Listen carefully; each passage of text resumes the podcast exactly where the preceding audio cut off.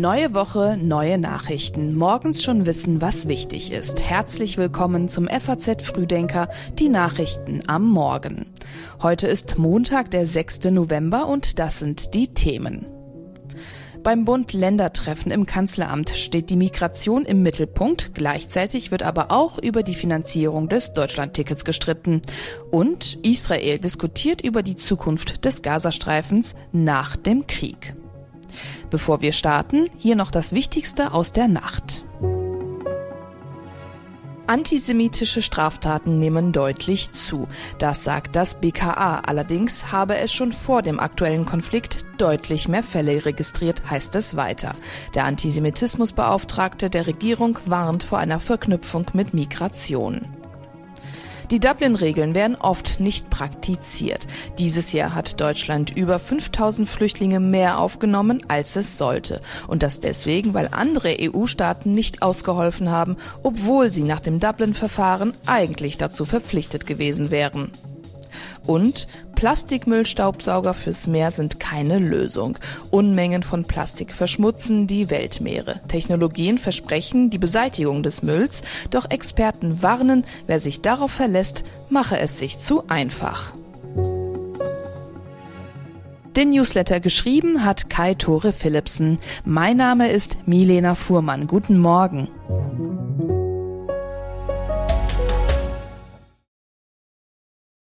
Im Kanzleramt steht heute das Bund-Länder-Treffen an. Dabei stehen einige wichtige Themen auf der Agenda, zum Beispiel das Thema Migration und damit einhergehend auch die Themen Kosten und Asylverfahren. Und die Debatte darüber, die ist ziemlich zäh. Aktuell gibt es eine pauschale Zahlung des Bundes an die Länder und zwar in Höhe von 1,2 Milliarden Euro für das kommende Jahr. Für die ukrainischen Kriegsflüchtlinge hat der Bund extra gezahlt. Die Länder, die fordern ein atmendes System, das sich zusätzlich zur Pauschale an den tatsächlichen Zahlen der Asylbewerber orientiert. Der Bund, der lehnt diese Wünsche mit einem Hinweis auf knappe Kassen ab und verweist wiederum auf gute Einnahmen in den Kommunen und Ländern. Umstritten ist außerdem auch die Höhe der Leistungen, die Asylbewerber in Deutschland erhalten. CDU und CSU halten sie nämlich für einen sogenannten Pull-Faktor, also ein Faktor, der Migration nach Deutschland im europäischen Vergleich besonders attraktiv macht. Während die Union die Leistungen senken will, verweist die SPD wiederum auf das Bundesverfassungsgericht, das 2022 die Kürzungen für Menschen in Sammelunterkünften als verfassungswidrig erklärt hatte. Einig ist man sich dagegen beim Thema Asylverfahren. Diese dauern in Deutschland viel zu lange, heißt es. Immerhin einen Vorstoß gab es ja schon, und zwar letzten Monat von Bundesinnenministerin Nancy Faeser in Sachen Abschiebungen. Wir haben ein wichtiges Gesetz gerade im Kabinett auf den Weg gebracht.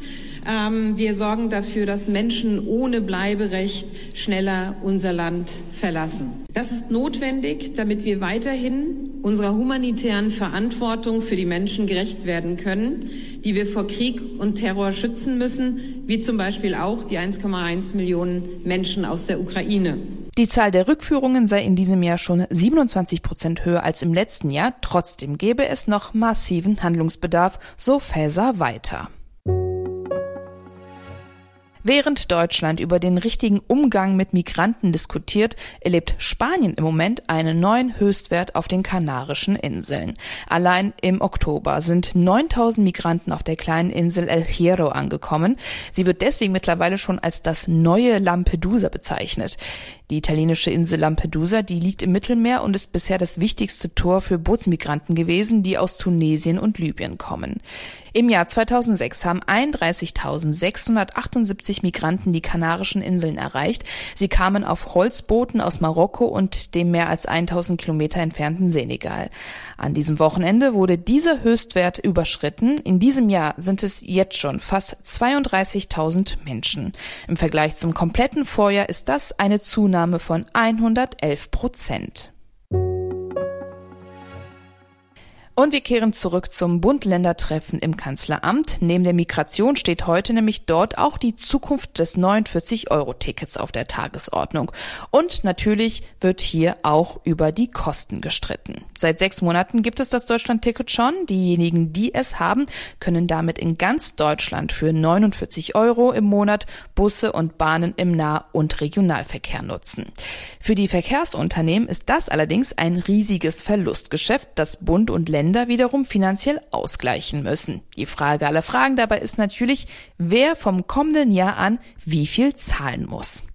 Der Verband der Verkehrsunternehmen erwartet in diesem Jahr Verluste in Höhe von 2,3 Milliarden Euro und für das Jahr 2024 sogar 4,1 Milliarden Euro. Die öffentlichen Zuschüsse wiederum betragen nur 6 Milliarden Euro für beide Jahre und damit ergibt sich logischerweise eine Lücke von 400 Millionen Euro. Niedersachsens Ministerpräsident Stefan Weil schlägt vor, zunächst diese Finanzierungslücke zu schließen, bevor die Debatte über Kostenaufteilung von 2025 angelöst wird.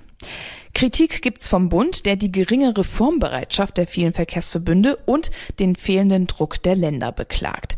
Die Finanzierungslücke durch einen höheren Preis für die Nutzer zu schließen, scheint allerdings keine wirkliche Lösung zu sein. In einer YouGov-Umfrage haben 37 Prozent der befragten Deutschland-Ticketbesitzer die 49 Euro als ihre absolute Schmerzgrenze bezeichnet und nur 23 Prozent würden eine Erhöhung auf 59 Euro mitgehen.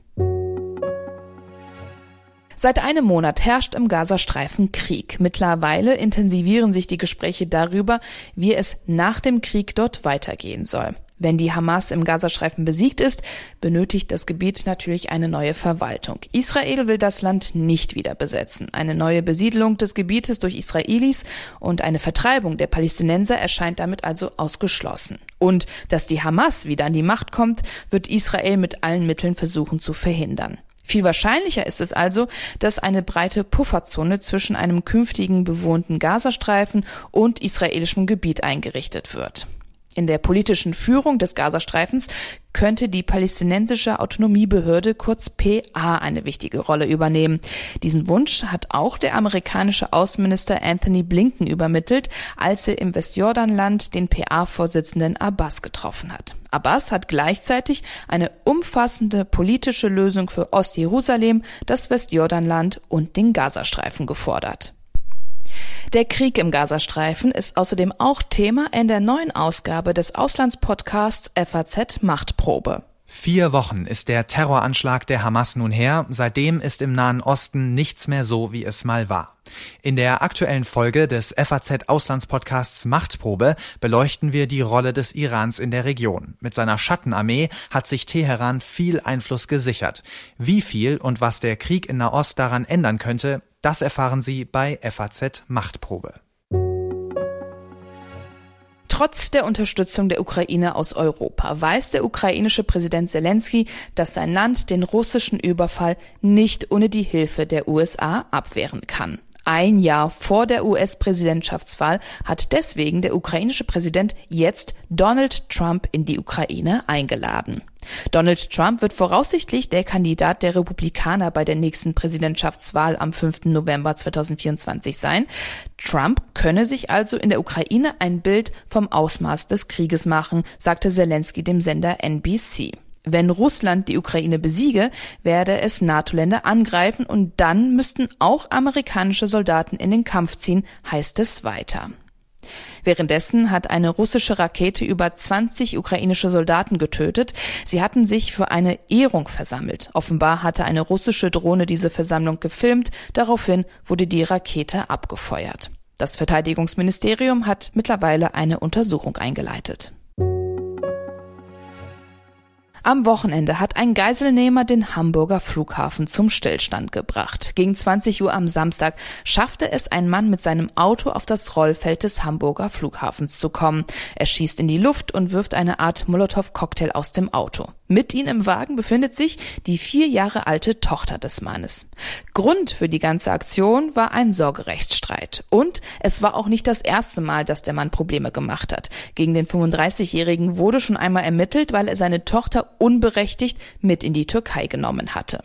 Am frühen Sonntagnachmittag konnte dann die Polizei die Geiselnahme unblutig beenden, wie Polizeisprecherin Sandra Levgrün erklärt. Unser Konzept ist an der Stelle aufgegangen. Wir haben ja sehr stark auf eine Verhandlungslösung gesetzt und diese konnte jetzt auch erfolgreich umgesetzt werden. In den Verhandlungen hat man kooperiert, dass der Täter mit dem Mädchen zusammen das Fahrzeug verlässt. Wir standen mehrfach in diesen Diskussionen und Gesprächen vor dieser Situation und jetzt ist es dann tatsächlich auch erfolgt. Das Mädchen konnte in Obhut genommen werden und der Täter ist vorläufig festgenommen. Während der Geiselnahme hatte die Polizei den kompletten Flughafen absperren lassen. Am späten Sonntagnachmittag konnte der Flugverkehr dann wieder aufgenommen werden. Und wie jeden Montag gibt es hier noch einen kurzen Blick darauf, was in dieser Woche wichtig wird. Heute soll Donald Trump im Betrugsprozess in New York persönlich aussagen. Dabei wird der frühere US-Präsident unter Eid stehen. Die Staatsanwaltschaft wirft Trump vor, den Wert der Trump Organization manipuliert zu haben, um an günstigere Kredite und Versicherungsverträge zu kommen. An diesem Mittwoch stellen außerdem die sogenannten Wirtschaftsweisen ihr Gutachten zur Entwicklung der deutschen Wirtschaft für die Jahre 2023 und 2024 vor. Und am Donnerstag beginnen die Tarifverhandlungen der Lokführergewerkschaft GDL und der Deutschen Bahn. GDL-Chef Klaus Wesselski hat bereits mit Warnstreiks im November gedroht und wollte auch Streiks an Weihnachten nicht ausschließen. Über all das werden wir Sie informieren, immer aktuell auf faz.net und morgens hier über den Podcast. Der nächste FAZ Frühdenker kommt schon morgen um 6 Uhr. Ich wünsche Ihnen jetzt einen erfolgreichen Start in den Tag.